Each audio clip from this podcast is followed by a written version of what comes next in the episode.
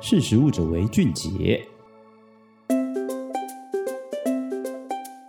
Hello，大家好，欢迎收听《识食物者为俊杰》，我是杰谦。今天要来跟大家分享的是欧洲食品安全局对于双酚 A 的新标准。双酚 A 是一种常用在食器或是食品包装的化学物质。那你知道双酚 A 会对人体带来哪一些危害吗？欧洲食品安全局呢，日前进行了一项公共卫生风险评估，并且提出了新的食品安全建议，将双酚 A 的每日耐受量降低为每公斤体重零点二奈克，比过去的标准严格了两万倍。那双酚 A 究竟是什么呢？其实它是一种用来制造聚碳酸酯塑胶产品的化学物质。很多食物的容器或是包装涂层都有它的踪迹，而含有双酚 A 的容器一旦接触到食物，就可能进入到食物里头。那欧洲化学品管理局就提醒，这可能对人体或是动物的生育力、内分泌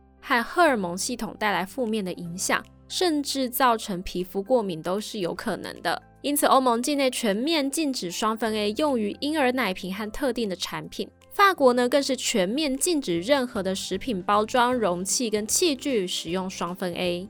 欧洲食品安全局的食品接触材料酶和加工助剂小组主席就表示，为了进一步了解双酚 A 的毒性，这次的评估他们审查了八百多项从二零一三年一月起发表的新研究。研究团队呢，发现脾脏当中有一种名为辅助 T 细胞的白血球细胞百分比增加。那这种 T 细胞在人体的细胞免疫机制当中是有关键的作用，一旦数量增加，就可能导致过敏性的肺部炎症以及自身免疫系的疾病。其实早在二零零六年呢，欧洲食品安全局就发布了第一份的双酚 A 风险评估报告。那二零一五年呢，则提出一份新的综合评估报告，将每日耐受量从每公斤体重五十微克减少到四微克。但当时的食品安全局他们认为说，还缺乏了更多有关双酚 A 毒性的数据，因此基于这个研究充满不确定性，当时只是把四维克当做一个临时的标准。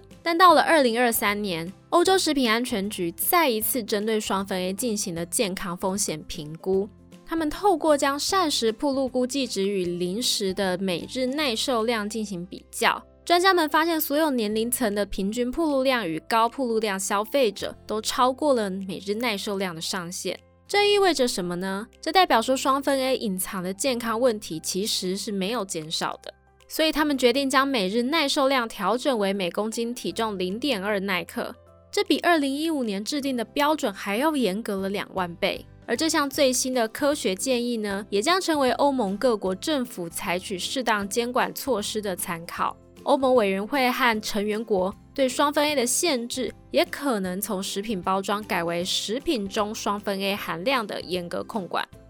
那虽然欧洲食品安全局基于民众的健康提出了这项新的科学建议，但这对欧洲塑胶产业来说其实是一记打击。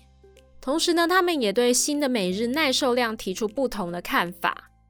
欧洲塑胶行业工会的聚碳酸酯双酚 A 小组就批评。欧洲食品安全局的评估具有严重的科学缺陷，导致每日耐受量的数值是过于保守，不适合作为风险管理的标准，并且呢，提出了德国联邦风险评估研究所的报告作为佐证。那报道中也强调说，基于科学跟研究方法的分歧，德国联邦风险评估研究所其实是不支持欧洲食品安全局提出的新建议。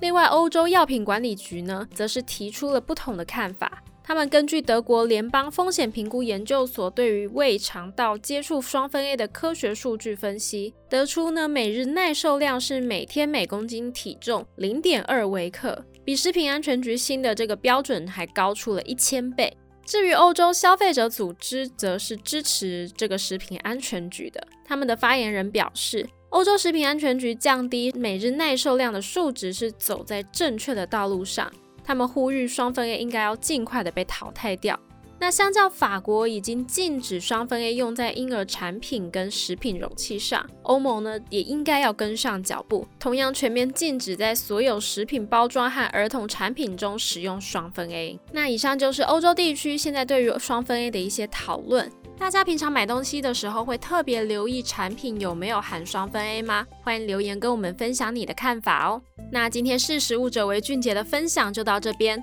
我们下次见，拜拜。